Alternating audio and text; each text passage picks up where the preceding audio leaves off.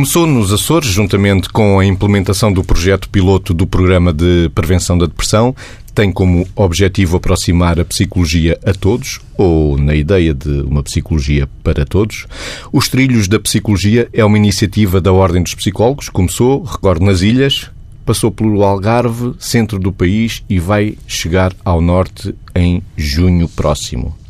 E do que vamos falar hoje, Vítor Margarida? Temos a eutanásia, agora que está oficialmente aberto o ciclo de debates Decidir sobre o final da vida.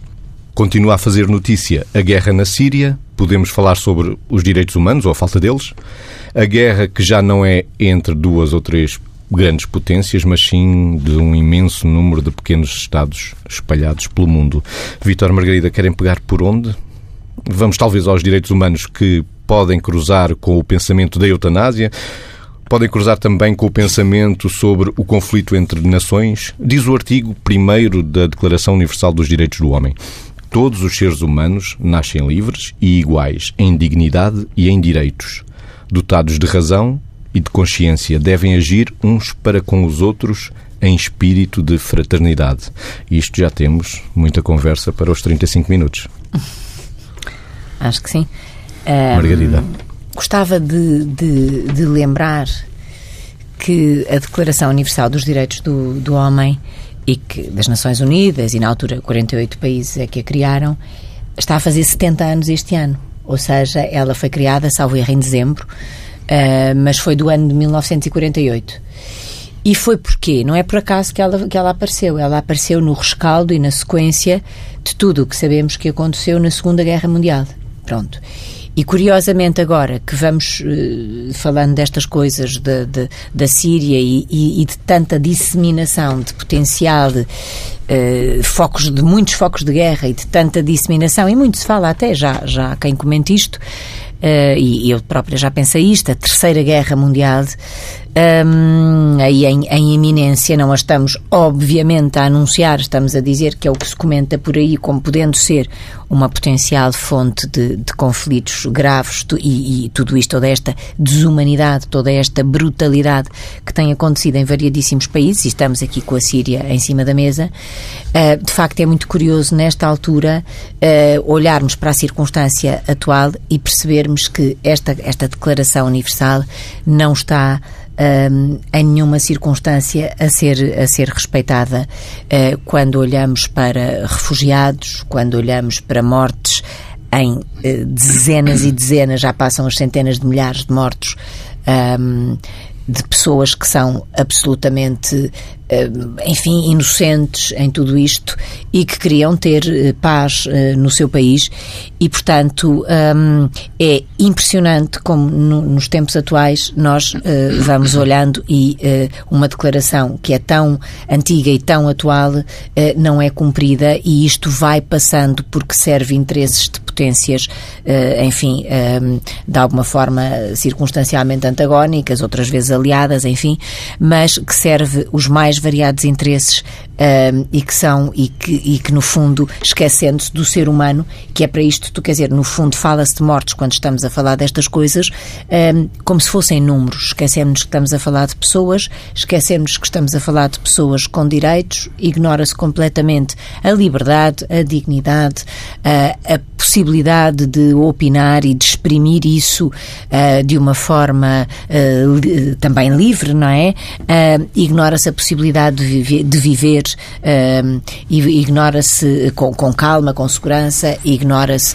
uh, inclusivamente a possibilidade de que as famílias estejam juntas e por isso vemos, uh, assistimos às pessoas em fuga uh, e a morrerem crianças, jovens, velhos, não importa, todos a morrerem como se fossem, e eu até me custa dizer como se fossem animais, porque nem os animais merecem ser tratados assim.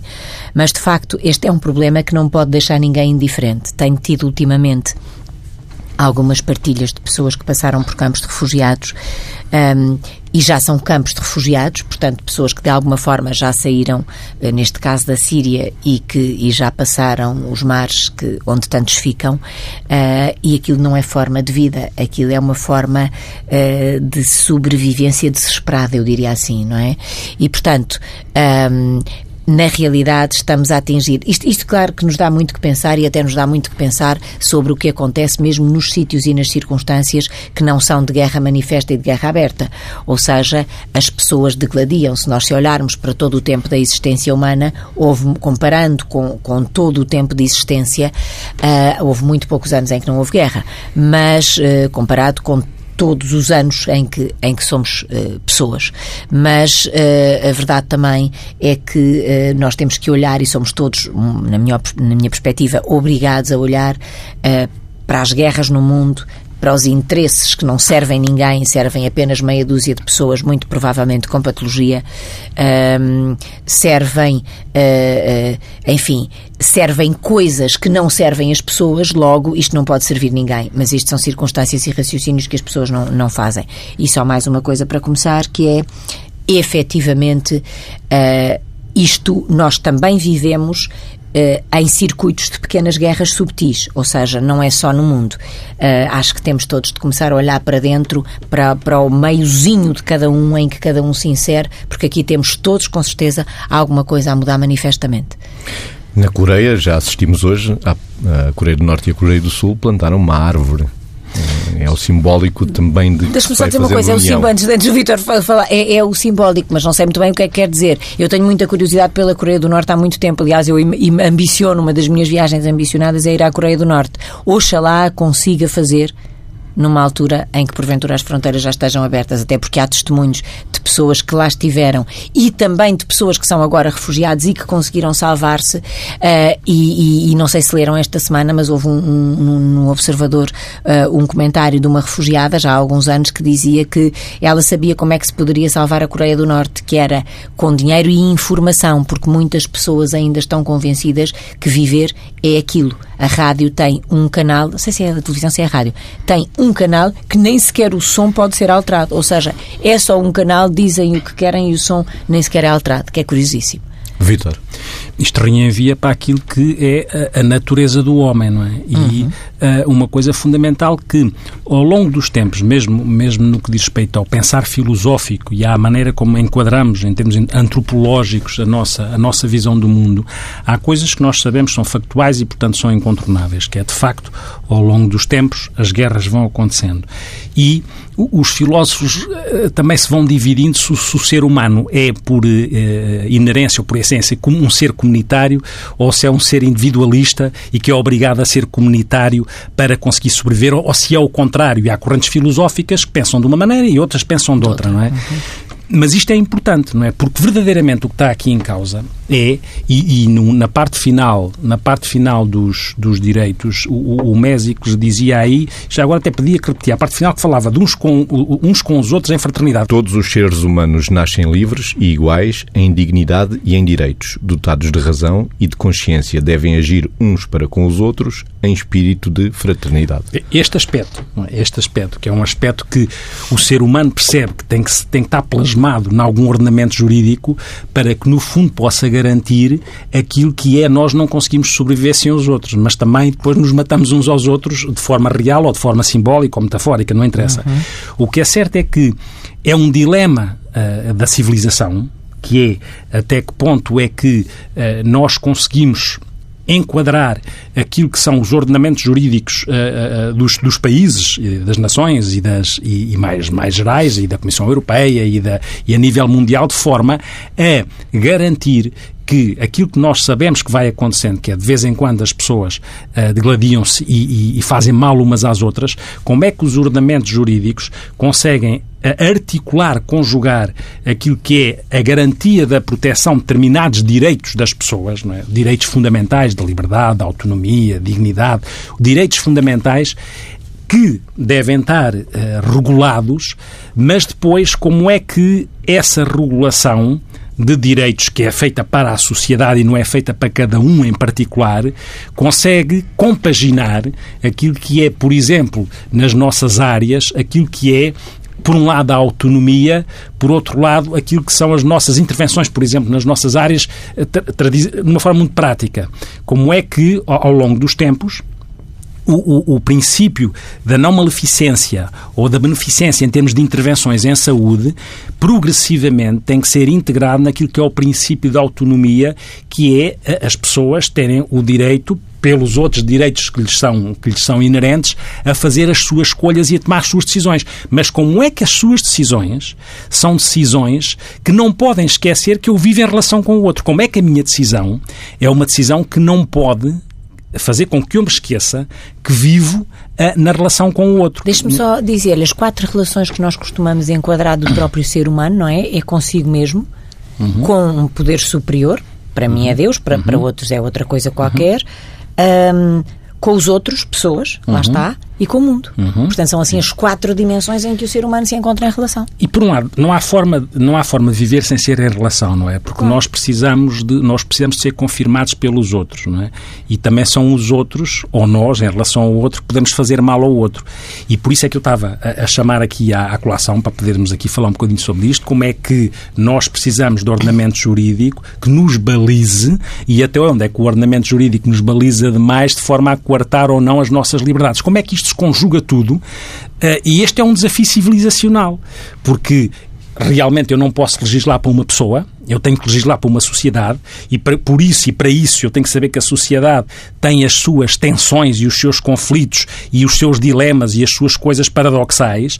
Como é que nós conseguimos uh, esta garantia de, uh, e se calhar em termos civilizacionais, não é? Uh, o, o, o foco foi mudando. Em termos civilizacionais é tudo mais centrado em cada um e, ao mesmo tempo, tentando ordenar para proteger todos. Mas como é que isto se faz? De maneira a criar consensos e a criar equilíbrios. Este é um, é um desafio civilizacional que, e que se traduz até nos momentos atuais quando estamos a falar da, da, da questão da eutanásia, uhum. que é um Era exemplo. por aí que eu ia mesmo. É uma, é uma questão demasiado complexa para se responder sim ou não homésicos, mas lá está. Mas, eh, como em tudo na vida, há uma altura em que nós temos que escolher, temos que tomar decisões, não é? Porque também é muito cómodo, em determinados assuntos muito importantes, estar no, no, no ninho, não é? Ou, ou, ou no sim mesclado com não, não é? Pode-se confundir com demissão. Ah, Pode-se... Exato. O mas, que eu acho é que... Sim, sim. O que eu acho é que há momentos em que nós temos que fazer escolhas.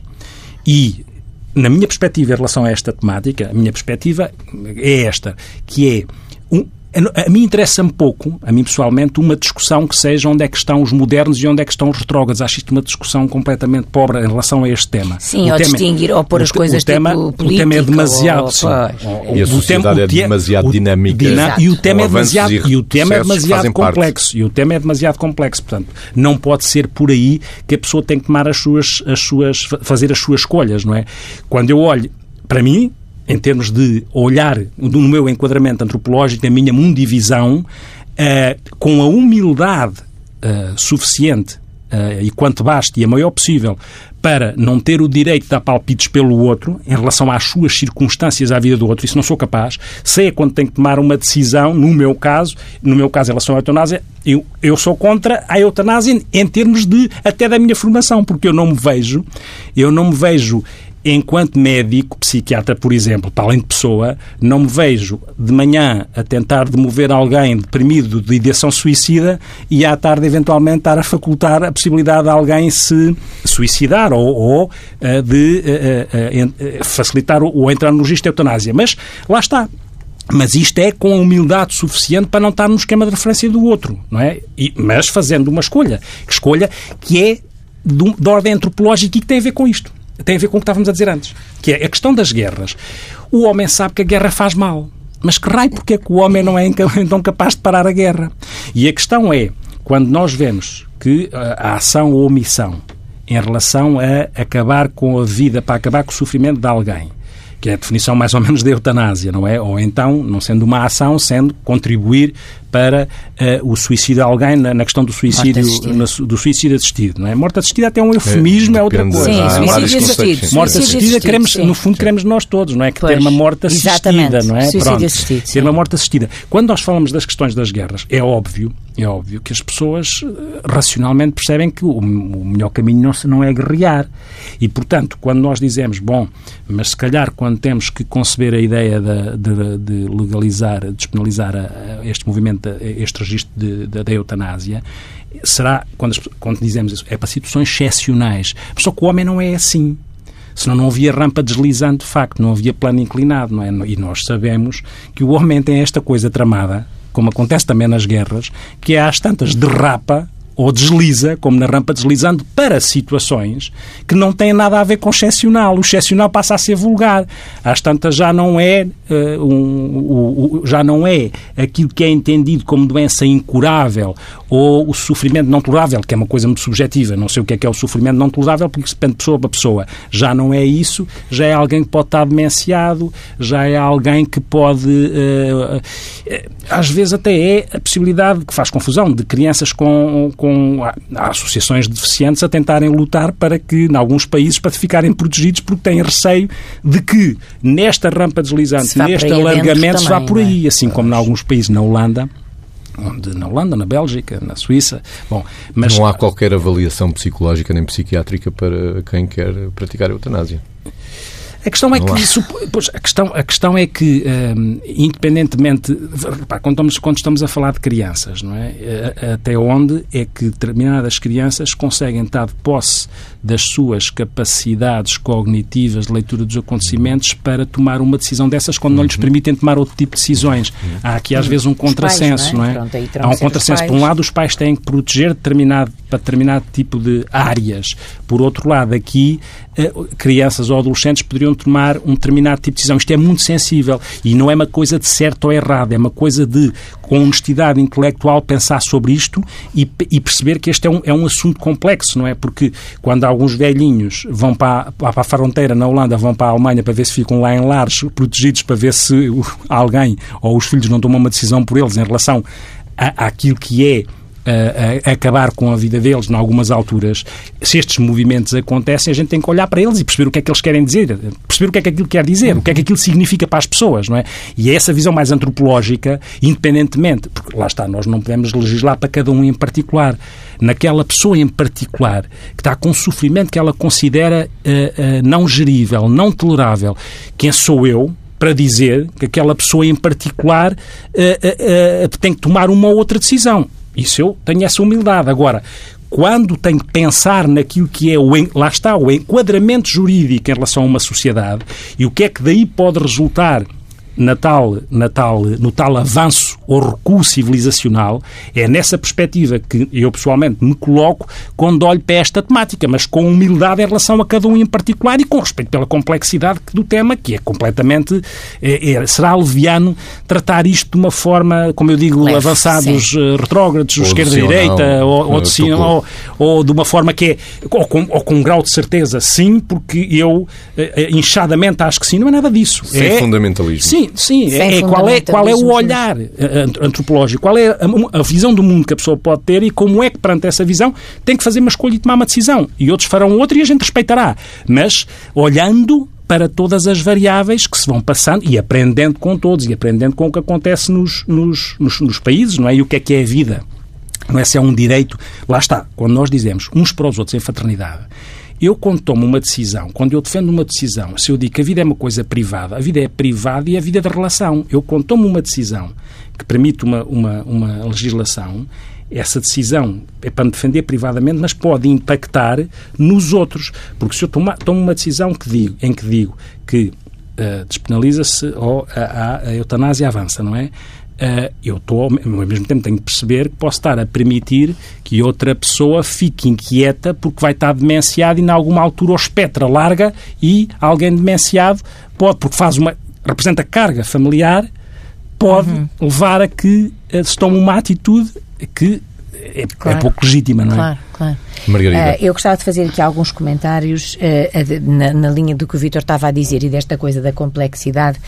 Uh, realmente, eu também acho que é complexo. Aliás, eu tenho tomadas de posição públicas, na minha, de minhas também, sobre o ser, vou dizer assim, eu também não sou a favor da eutanásia. Ponto. E quando eu digo tomadas de decisão, no último livro, do, do, no meu nono livro que publiquei o ano passado e foi lançado na Feira do Livro do ano passado, desculpa lá a publicidade, mas enfim, uh, na página 113 uh, há, uma, há um texto de, três, de quatro, três ou quatro páginas a que eu chamo uma medida de amor e é relacionado com isto exatamente, que aliás já tinha sido uma crónica numa revista. E é exatamente relacionado com isto porque, no fundo, uma medida de amor é uma metáfora sobre, sobre a posição sobre a eutanásia. Mas, uh, porquê? Porque, uh, de facto, uh, já agora para dizer, já o ano passado a nossa ordem, a Ordem dos Psicólogos, também tinha pedido contributos a alguns colegas e pediu-me também a mim exatamente sobre, sobre a eutanásia, porque a Assembleia da República tinha, tinha pedido um parecer e eles pediram um grupo de pessoas, onde também me manifestei e até anexei, para além do texto que escrevi na altura, também anexei esta crónica, porque, embora informal, remetia para isto. Portanto, e daqui, se calhar, daqui a pouco passaríamos, eventualmente, para o tema dos cuidadores informais que você falou na entrada, e, portanto, esta coisa dos afetos na vida, não é? Mas a complexidade é tão grande a ponto de. Um, quando nós falamos de eutanásia, as pessoas têm que saber que também existe uma coisa que é a obstinação terapêutica, que é, que é e que eu também, uh, também sou contra. Uh, também temos que conhecer a ortotanásia. A terapêutica é má prática. Não é, é má prática, não é? Isso a orto, claro. claramente. Aí é um não, não, e claro, percebem, obviamente. É? E a Margarida pode explicar. E, e, sim, porque a obstinação terapêutica é quando já não há nada a fazer, continua-se a, a, dar, uh, a cuidar da pessoa como se ela pudesse regressar a uma vida uh, e, e, já, já, quer dizer, no fundo é, é liderar, é, é, lidar com não as é aceitar a morte natural. Não é aceitar e a é morte natural. artificializar as coisas forçando. Mas, exatamente. É isso não ser à máquina. Sim. é, é, no fundo, é, mesmo que seja real ou fictícia, mas é isso mesmo, não é? Pronto.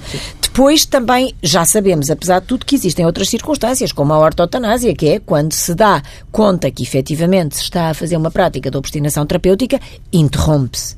E também existe o tema do testamento vital. Por exemplo, estamos a falar de algumas coisas e podíamos falar de imensas outras, mas, de facto, hum, também existe o tema do testamento vital. E o testamento vital permite que as pessoas, enquanto estão bem, efetivamente possam determinar qual é o limite a partir do qual eh, já não querem que determinado tipo de tratamentos, depois, obviamente, de devidamente esclarecidas, lhes sejam prestados. Portanto, todas estas coisas permitem encontrar equilíbrios. E a verdade é que entre 2009 e 2015, na Holanda, as mortes por eutanásia aumentaram 50% em cada ano o que estes são números que nos, que nos devem fazer claramente refletir. Só para dizer que eu não estou em nenhuma circunstância, por, por, por maioria de, de razão, não estou de todo, a desvalorizar o sofrimento da pessoa. Eu até acho que uh, nós uh,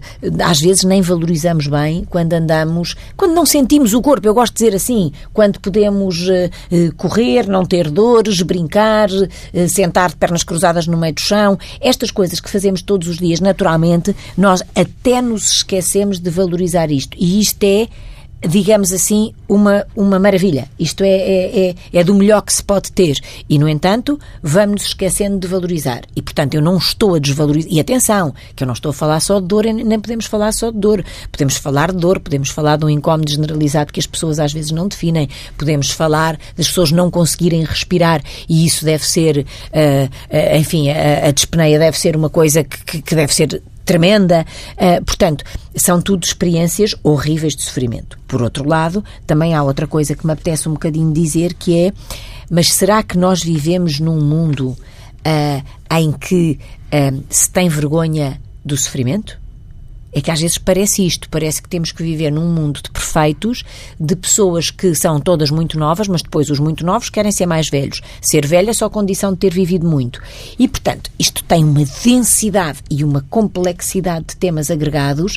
Uh, e, e, aqui, como, como eu vos disse, a, esta crónica informal era, era chamava-se uma medida de amor, exatamente porque, no fundo, aquilo em que eu acredito é que enquanto a pessoa se sentir verdadeiramente amada, um, a vida, independente, não é independentemente, é de que existe, da forma como o sofrimento é gerido pelas técnicas e pelos métodos que existem, enquanto a pessoa se sentir verdadeiramente amada, durante muito, muito tempo da sua vida, enquanto tiver consciência, dá sentido ao seu sofrimento. E ao dar sentido ao seu sofrimento, às vezes até às experiências de superação em circunstâncias limite, e a vida, eh, de alguma forma, a vida vale a mas, pena. Mas repare, eu, eu até eu admito que existam, eh, embora comum dessa procura de sentido em qualquer circunstância da vida, eu comum desse princípio, mas eu não, eu não eu, apesar de eu comungar desse, desse princípio, não me sinto à vontade, se quiserem, para impor esse princípio a alguém.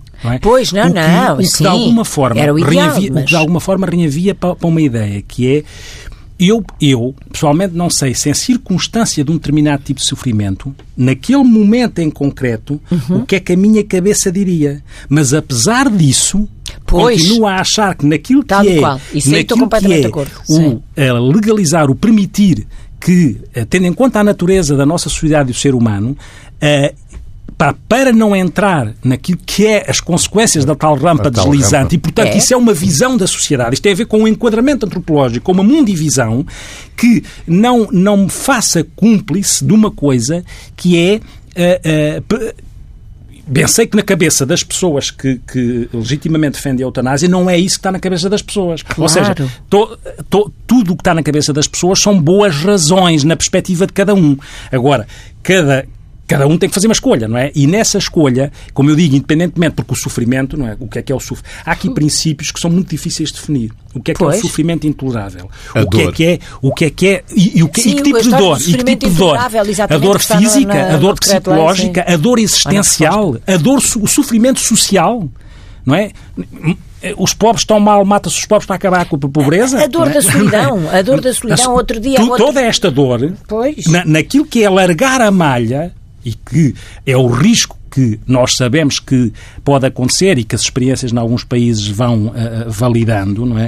Uh, há pouco tempo teve cá um, um, um, uma das pessoas importantes da, da, na Holanda.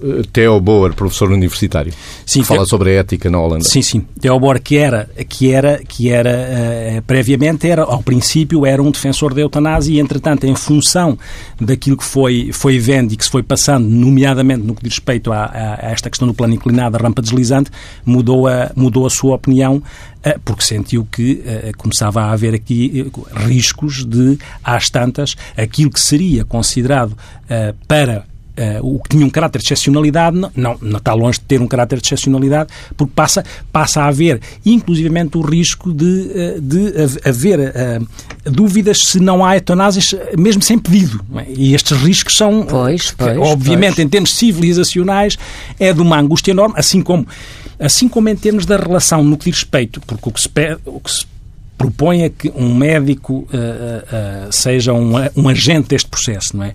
E eu, enquanto médico, não me vejo como agente desse processo, para aquilo que disse há bocado, não é? Estar a tentar demover alguém do suicídio e depois a facilitar que alguém uh, se mate. E depois outra questão, que é a questão da confiança, não é? Sinto que se eu sou treinado e aceito isso dessa maneira internamente como visão do mundo e visão do ser humano para fazer tudo para tratar, cuidar, curar ou não aquela pessoa, ao mesmo tempo uh, não me vejo como uma pessoa que se coloca no outro, no outro polo. Porque isto cria aqui uma dissonância cognitiva na minha, na minha mente. Isto é a minha, o meu sentir. Como eu digo, não estou a pretender transplantá-lo para ninguém. É o meu sentir. É o e meu por, sentir. E porque estamos a falar de direito à vida, ainda queria fazer a ponte, como falámos ao princípio, do Estatuto do Cuidador. Muito se tem escrito há uns claro. anos já e discutido, falta mesmo pôr oh, em prática. Oh, oh, Até porque estamos a envelhecer, uh, a sociedade está a perpetuar doenças, doenças crónicas sim, uh, e, precisamos isso, mesmo não, desse Estatuto não, do Cuidador. Claro que sim, e liga uma coisa com a outra, porque a mesma premência que muitas vezes nós temos em temas que aparentemente podem ser mais fraturantes, temos de ter a mesma premência para temas que nos dão um sinal de que tipo de civilização é que nós queremos.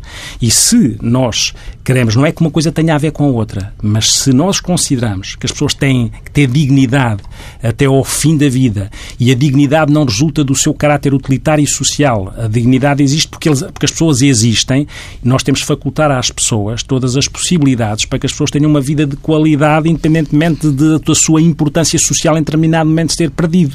E por isso não faz sentido nós, e nós sabemos, por exemplo, os, os lugares para cuidados paliativos e as respostas em paliativos é muito reduzida em relação às necessidades. E isso é que temos que ser claros em relação a isto. E nós temos direito a ter cuidados paliativos de qualidade. Temos direito. E até no se... domicílio, não é? Sim. Porquê que não, não pode ser sim, em casa? Sim, exatamente, e, essa, e, essa, e essa é a essa filosofia até do cuidador informal. Exatamente, tal e qual. A, a Assembleia da República, em 2016, emana umas recomendações ao Governo para que se crie o Estatuto de Cuidador Informal. Estamos em 2018 e agora que acho que desceu à Comissão da, de Trabalho e da Segurança Social e há 60 dias para tratar uhum, disto, porque porque houve também aqui 14 mil assinaturas, uma petição com 14 mil assinaturas para acelerar este processo uhum. da criação do uhum. Estatuto de Cuidador Informal.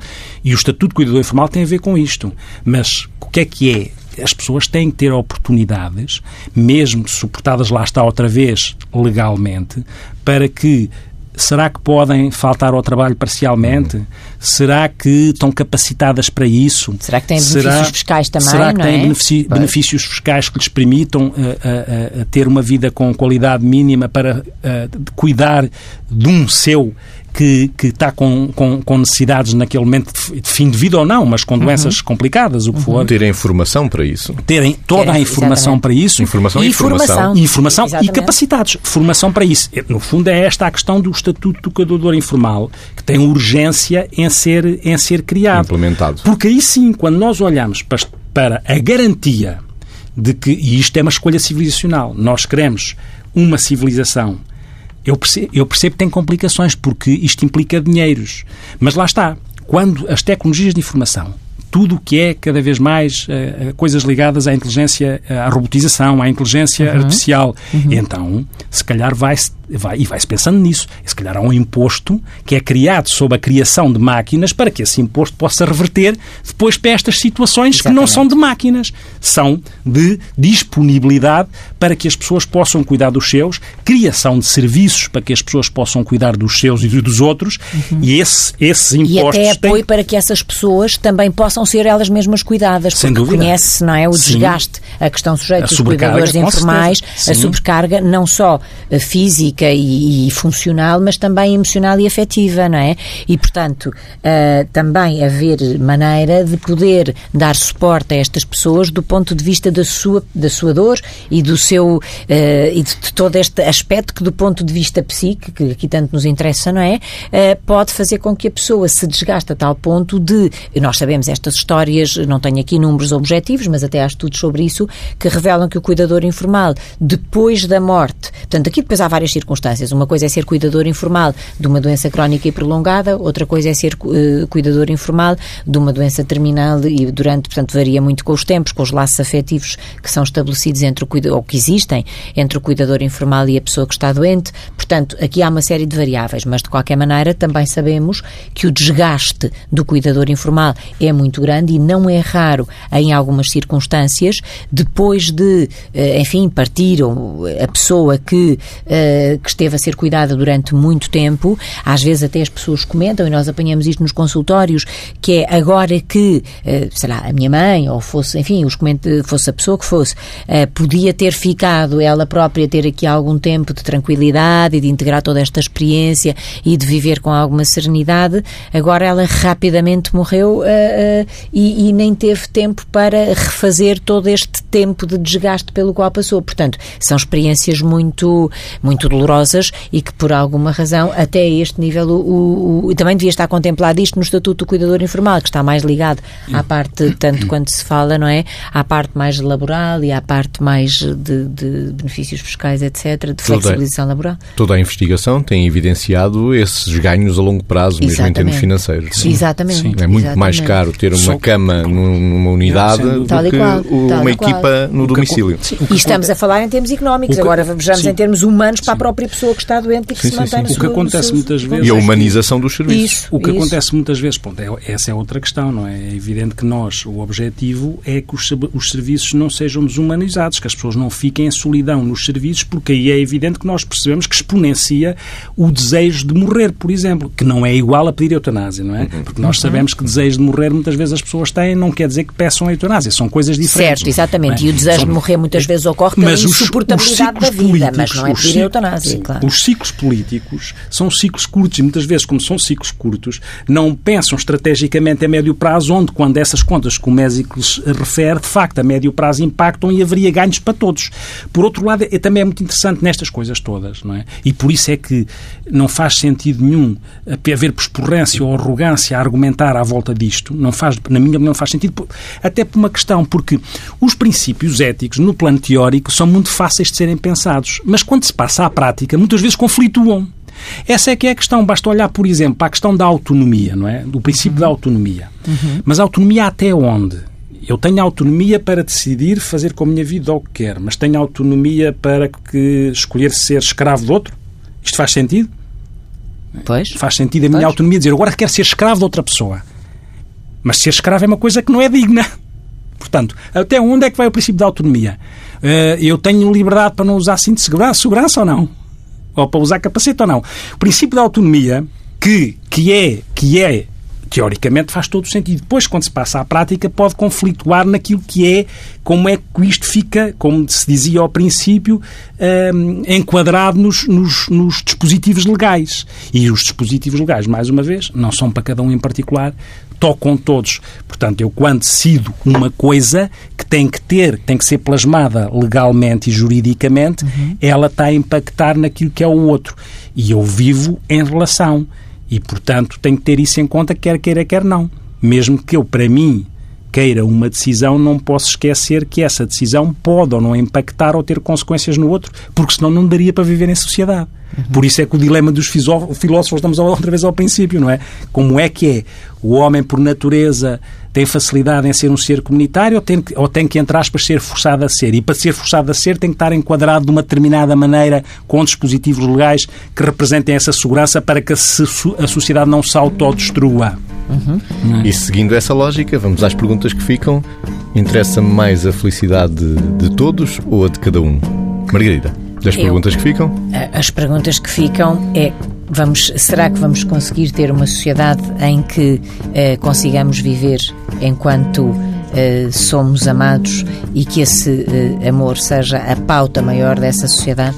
Vitor. Sendo a morte uma inevitabilidade, será que ela é um direito ou a vida é que é um direito e é o direito supremo de onde decorrem os outros? You look like